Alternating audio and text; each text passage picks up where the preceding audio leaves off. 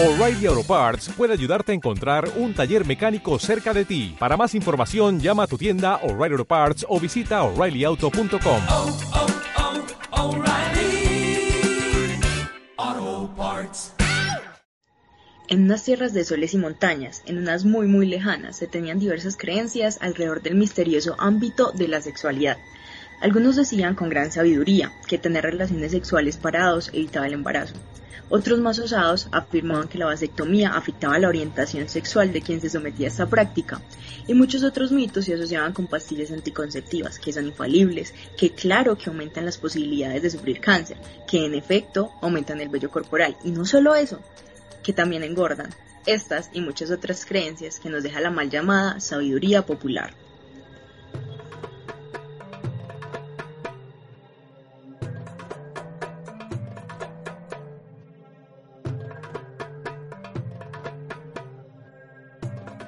Hola a todos los oyentes que se conectan a esta hora. Nos encontramos en Acústica, emisora web de la Universidad de AFIP. Y hoy, en Metanoia Sexual, vamos a hablar sobre métodos anticonceptivos, sus posibles derivados y vamos a tener un espacio de opinión. Pero antes de comenzar, quiero hablarles sobre una pequeña encuesta que realizamos aquí mismo en el Instagram de Acústica, en el cual preguntamos sobre los métodos anticonceptivos que más usaban los estudiantes. Respondieron la abstinencia, que también es un método anticonceptivo para que sepan. Y tercero, las pastillas, inyecciones o el condón.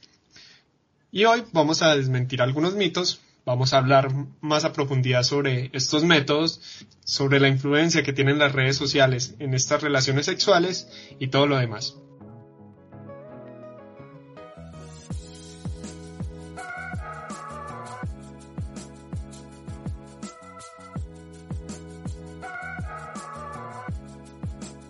Hoy les voy a contar una pequeña historia que sacamos de En Femenino, la revista virtual que tiene un foro en el cual las personas hacen preguntas sobre temas como sexualidad y psicología. El comentario de hoy es de Carla, eh, es del 10 de junio, y ella pregunta lo siguiente. Hola a todos, es la primera vez que escribo aquí. Lo hago porque de verdad necesito ayuda o que alguien me aconseje. Soy una chica cuya regla no es súper regular, pero normalmente me solía bajar dentro de la semana que le correspondía. Mi última regla comenzó el 17 de abril del 2020, finalizó en torno al día 19. En el mes de mayo no me bajó y aún así, a día de hoy, 10 de junio, continuó sin bajarme. Al principio pensé que podría ser el estrés debido a que ha pasado por épocas en exámenes hace nada pero pienso que se me ha atrasado demasiado. Hace cinco días aproximadamente me hice un test de embarazo de orina que compré en una farmacia. Salió negativo. Aparte, cabe señalar que mis relaciones sexuales siempre uso preservativo. Seguí preocupándome pensando en las posibilidades de que fuera algún quisque o algo peor. De hecho, hace varios años tuve un quisque benigno que supuso un retraso a mi regla, pero lo de hoy, por lo que hoy mismo decidí llamar al médico de cabecera, quien me ha recibido por teléfono debido a lo del COVID-19. Tras explicarle todo lo que me ha pasado, me ha dicho que me harán un análisis de orinas y además que me iba a dar una cita. Y tras eso me ha preguntado lo siguiente, ¿qué vas a hacer con un niño? Lo que me ha dejado desconsolada y preocupada. Al final tengo una cita para la semana que viene. También deciros que me duele el vientre desde hace cuatro días. Siento el abdomen hinchado, tengo gases y problemas a la hora de ir al baño. Espero que me aconsejes algún modo o que al menos me des vuestra opinión acerca de lo que está pasando. Muchas gracias. Bueno, aquí podemos ver, como lo hemos comentado en otros programas, que nos remitimos a las redes sociales antes de buscar ayuda profesional. Y ese es un problema. Y de hecho eso es lo que vamos a tratar en este programa. Vamos a hablar sobre un poco sobre métodos anticonceptivos para que ustedes se informen más sobre estas cosas que pasan y sus derivados. Joan, Cabe resaltar que en esta historia que hemos escuchado de Carla, ella digamos que hizo lo correcto, actuó correctamente ya que pues eh, consultó con su médico, se hizo las respectivas pruebas, pero eso tampoco quita que, que bueno, el, el, hecho de que no haya profundizado más en la ayuda profesional eh, y, y, y, no sé, tal vez el hecho de, de estar dispuesta a contar su historia en una red, entonces ya más adelante en el programa profundizaremos sobre este tema. Eh, por ahora sigan con el programa. Y ahora sí, Manu, ¿qué nos traías sobre métodos anticonceptivos? Claro que nada, hablemos de las pastillas, que es uno de los métodos que son más usados. Estas tabletas suelen contener 21 pastillas con determinada cantidad de hormonas femeninas que se toman todos los días a la misma hora y su correcto uso tiene una efectividad alrededor del 98%. Además de esto, encontramos una gran variedad de métodos, como el condón masculino, que tiene una efectividad del 82%, y que recordemos que no solo contribuye con evitar el embarazo no deseado, sino que a su vez es el único método que protege contra las enfermedades de transmisión sexual, así que sin duda es indispensable su uso. Eh, y este se puede complementar con muchos otros. Bueno, y es que si me pongo a hablar de cada uno me quedo aquí un buen rato. Así que hablemos de los que más efectividad tienen, como el Yadel, cuya efectividad es del 99% y puede durar hasta 5 años. La Dio de cobre, cuya eficacia es del 99% y que dura hasta 10 años. Y por último tenemos la inyección, que se pone mensualmente o trimestralmente y tiene una efectividad del 94%. Y bueno, ahora hablemos un poquito de los anticonceptivos para hombres. Eh, como ya nos van a hablar Posteriormente, uno de ellos es la vasectomía y los condones ya mencionados, aunque hoy en día la ciencia está desarrollando nuevas opciones, como un anticonceptivo en gel y la píldora masculina, que actúan disminuyendo la producción de espermatozoides y su movilidad, para que estos efectos sean claramente reversibles, no como una cirugía que es definitiva. También se está desarrollando una inyección anticonceptiva para ellos. Así que miren estas nuevas técnicas que tienen todos los avales de la ciencia y anímense. Joan, ¿tú qué tienes para comentarnos sobre esto? Primero que todo, eh, recordarles que eh, los anticonceptivos que menciona Manu, es importante que los usen si no quieren tener el riesgo de embarazo o una enfermedad venérea o de transmisión sexual. Bueno, eh, es importante también que si pueden usar varios anticonceptivos, es mejor ya que aumentan la posibilidad de contraer menos y quedar embarazados, embarazada la chica o la mujer en la relación. Bueno, yo les voy a hablar un poquito sobre las cirugías. Por parte, hay dos cirugías que son las más populares entre hombres y mujeres. Para las mujeres está la ligadura de trompas y para los hombres está la vasectomía. Ambas cirugías eh, son reversibles, pero esto lo tiene que diagnosticar el médico que practicó la cirugía. Entonces, ¿en qué consiste la ligadura de trompas? La ligadura de trompas consiste en que le hacen una pequeña incisión a la mujer eh, por debajo del ombligo. Y lo que hacen es que atan como unos ligamentos en la, parte que conecta al útero con las trompas. Ahí es ese, pequeño látigo que ponen, lo cauterizan y sellan el paso de los óvulos. Entonces el óvulo no puede llegar al, a lo que es el útero para ahí ser fecundado por los espermatozoides. Y la vasectomía es otra cirugía en la cual hay dos tipos de formas de hacerla. La primera es que eh, cortan eh, por debajo de los testículos y ahí eh, hacen una pequeña, un pequeña incisión donde cauterizan y evitan que salgan los espermatozoides. Esto no va, no va a tener problemas a largo plazo. Ustedes pueden tener relaciones sexuales si se practican alguna de estas dos cirugías y no van a perder el placer. Pero lo bueno de estas cirugías es que evitan el 100% del riesgo de quedar embarazados. ¿Por qué? Eh, porque evitan que el óvulo y los espermatozoides salgan. Entonces es muy recomendada para personas que no quieran tener hijos. Ahora bien, ¿qué pasa si una persona que se practicó esta cirugía quiere tener hijos? Lo que hacen es intentar volver a abrir esos ductos que habían tapado en ambas cirugías. Pero el problema es que eh, esto tiene un porcentaje, pero el médico es el que decide si se puede hacer un retroceso a la cirugía, para que no haya riesgos y, que el bebé pueda nacer bien. Eso por la parte de las cirugías. Y ahora quiero agregar algunas eh, problemáticas que pueden surgir. Lo único que puede surgir por esta cirugía es que, que, queden mal hechas y se puedan causar infecciones o hasta se puedan causar otro tipo de enfermedades pero en la mayoría de los casos son cirugías muy seguras y ya muchas mujeres y hombres las están practicando hoy en día porque no quieren tener hijos. De hecho, eh, son una de las cirugías más practicadas en los hombres eh, jóvenes hoy en día que no quieren tener hijos. Joan, hablando un poco de, las cirugías masculinas, me surge una duda. Digamos, si yo quiero replantearme o, o, quiero, mejor dicho, quiero tener hijos y me hice la cirugía, tiene que verme el mismo médico que me operó o puede ser el mismo especialista, porque esto, esto me parece importante, pues porque tal vez, eh, no sé, el médico que me operó ya se haya jubilado y, piense, y piense que, que, o sea, que yo piense que no, que no, que ya no hay solución, que ya definitivamente no puede, no puedo tener hijos.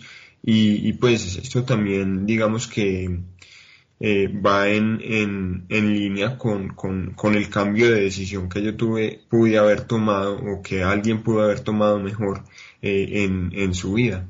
Pues David, eh, la pregunta es interesante.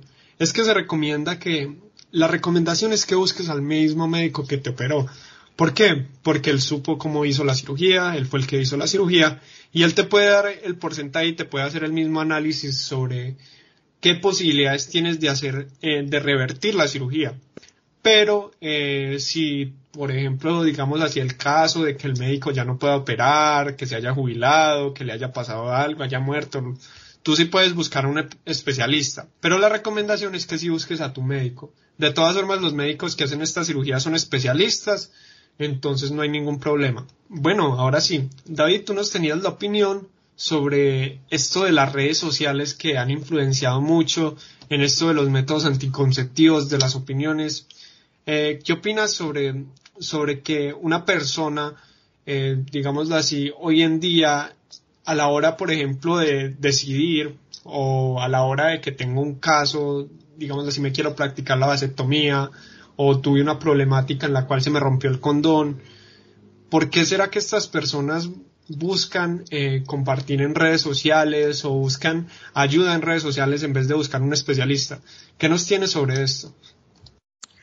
Bueno, Joan, mira, la verdad es que es bastante curioso porque pues lastimosamente las redes sociales en este tipo de, de temas eh, se han vuelto muy, muy frecuentes y muy, o sea, y la, las, las han usado muchas personas.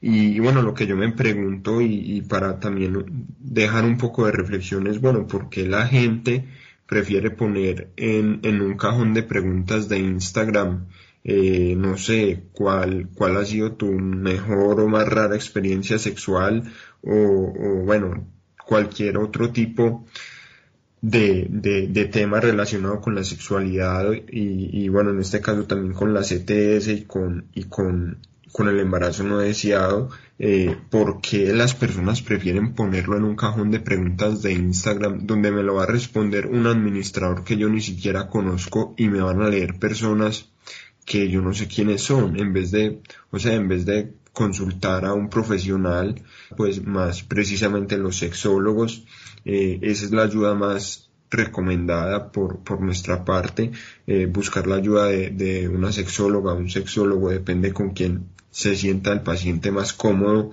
y también se puede buscar ayuda de personas que tengan que ver con, con la familia, que tengan especializaciones en, en, familia, en bienestar familiar, no, no donde, donde van los niños, sino personas con especialización en, en el bienestar de la familia. Y también pueden buscar en internet eh, el teléfono, por ejemplo, de instituciones como Profamilia que velan por la por la buena salud sexual de la ciudadanía, incluso eh, también eh, tengo entendido que Profamilia eh, regala condones en eventos masivos. Bueno, cuando podíamos hacer eventos masivos, regalaba condones y, prevenía así las, las enfermedades y, como ya dije, velaba por, por la buena salud sexual de, de la ciudadanía. Sí, realmente yo creo que este es un tema mmm, como muy decisivo en las personas porque realmente ya lo hemos tratado y es que las redes sociales nos dan como un anonimato y nos hacen sentir que hacemos como parte de mm, como de alguna comunidad y de pronto eso nos hace sentir más acogidos, más cómodos porque realmente de pronto eh, acceder a, a, un profesional se nos puede dificultar por X o Y razón, porque nos da pena, porque qué dirán,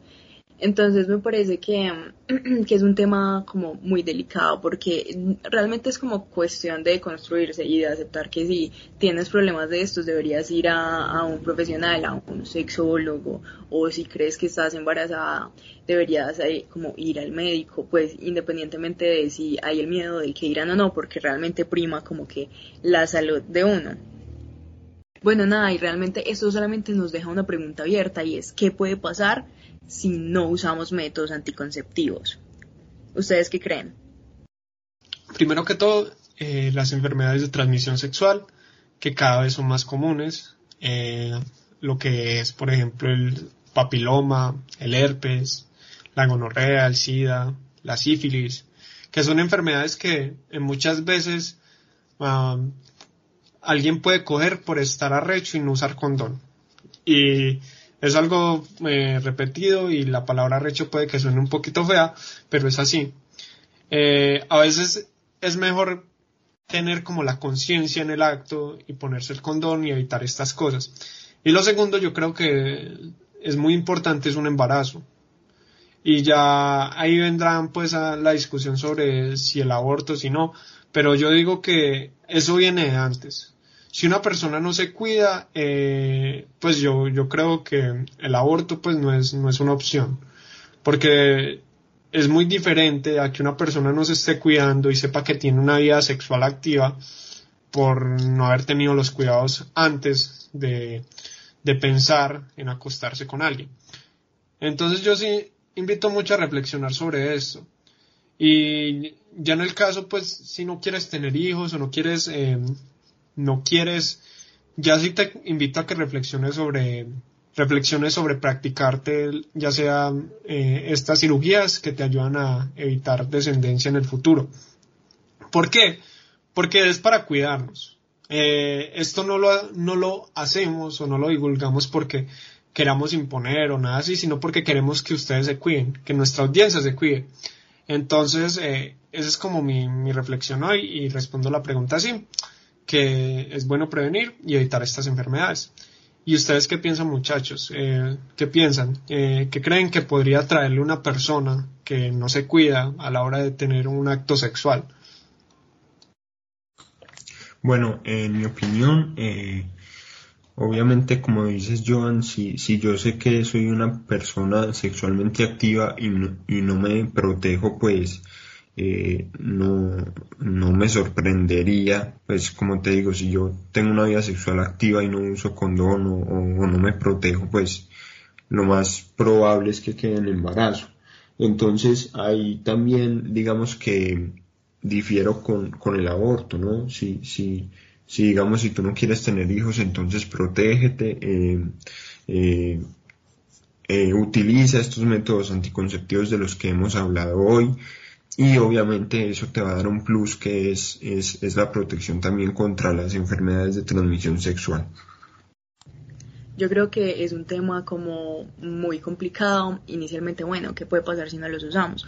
Como ya hablamos, eh, las enfermedades de transmisión sexual eh, son, son un tema pues que realmente se trata mucho hoy y es que el tema no es solo cuidarnos supongamos que si tu pareja eh, está usando pastillas entonces tú no vas a usar condón realmente esa no es la solución porque cualquiera de los dos puede estar contagiado y realmente es algo de mutuo cuidado así que siempre es imprescindible el conjunto de eh, del condón más otra cosa. Listo. Ese por el lado de las enfermedades de transmisión sexual. Luego, los embarazos no deseados. Realmente los embarazos no deseados no solo se dan cuando no se usan los, eh, los métodos anticonceptivos, sino que puede darse por el mal uso de ellos. Eh, puede que se rompa el condón o puede que eh, la persona se haya tomado la pastilla como después y esto realmente afecta hormonalmente, o sea, es una realidad. Que si uno se equivoca consumiéndolo, eh, puedes, puedes quedar fértil y puedes entrar a un a la cuestión del embarazo no deseado. Y bueno, ya con respecto a, a, la, a la posibilidad de abortar, ¿qué puede pasar si se encuentran en un embarazo no deseado? Realmente una de las opciones es el aborto. Eh, recordemos que el aborto es legal en Colombia bajo tres causales, la malformación del feto, que la, que la salud físico-mental de la mujer se encuentra en peligro y por último eh, que la mujer haya sido accedida carnalmente sin su consentimiento o pues si la inseminaron sin su consentimiento, etcétera. Realmente yo difiero de ustedes, muchachos, yo estoy a favor del aborto y me parece que la maternidad no debe ser eh, algo obligado, debe ser algo elegido y que nosotras deberíamos tener la potestad sobre nuestro cuerpo. Así que sí, aunque si bien este no es el tema del episodio, pues es bueno como que puntualizar los diferentes puntos de vista. Y bueno, además de eso, pues sí muchachos, cuídense, eh, usen métodos anticonceptivos. Eh, sí, Manu, eh, muy interesante lo que nos dices y sí, pues eh, es posible que en algunas situaciones a algunas personas se les permita abortar. Eh, de todas formas, pues eh, esto es muy polémico, pero nosotros recomendamos que se cuiden. Que mi novio compra los condones, no, pues ten algunos condones en tu bolso. Que no sé, que me voy de fiesta eh, con mis amigos, pues lleva condones, lleva pastillas, lo que necesites. Entonces, bueno, esa es como nuestra reflexión de hoy. Esto es metanoia sexual. Estamos grabando desde Acústica, emisora web de la Universidad de AFIP, y nos encontramos hoy. David Estrada. Manuel Herrera. Y Juan Pablo Salazar. Esperamos que estén con nosotros en próximas emisiones y hasta luego.